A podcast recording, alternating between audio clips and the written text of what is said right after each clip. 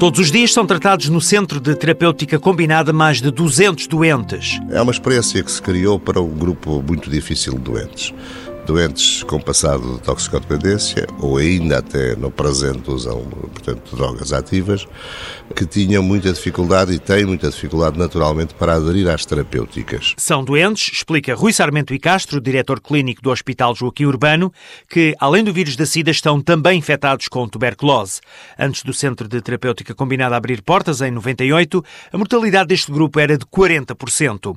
Muitos, ao fim de pouco tempo, sentindo melhorias, abandonavam os tratamentos e davam origem a outras formas mais graves de tuberculose. Decidimos então integrar tudo isto, falar com os antigos CATs, no sentido de termos a metadona e colaboração de psiquiatras e criar uma equipa multidisciplinar que acompanhasse estes doentes e lhes desse terapêutica com metadona, terapêutica para a tuberculose e terapêutica para o vírus da SIDA.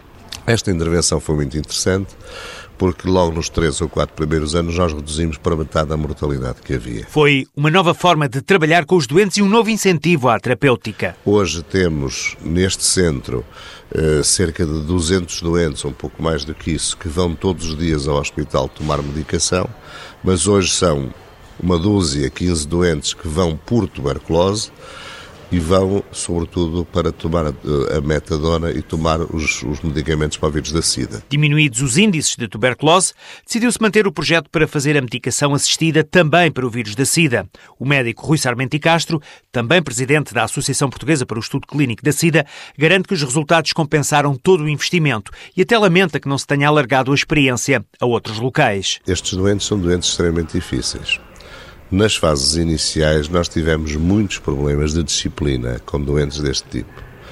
A introdução de doentes deste tipo em grandes centros hospitalares eh, poderia criar, digamos, alguma confusão, alguma desordem, digamos assim. Eu estou convencidíssimo que não, se soubéssemos enquadrá-los, porque foi o que fizemos no nosso hospital. Estou convencidíssimo que as administrações hospitalares ou outros colegas meus terão tido medo de, enfim, criar uma situação confusa dentro dos respectivos hospitais e por isso não avançaram. O Centro de Terapêutica Combinado no Hospital Joaquim Urbano foi sempre aplaudido, mas nunca se generalizou, havendo apenas uma outra experiência em outros hospitais. Uma mulher infectada pode ser mãe sem transmitir o vírus ao feto. Se é seropositivo e planeia uma gravidez, fale com o seu médico.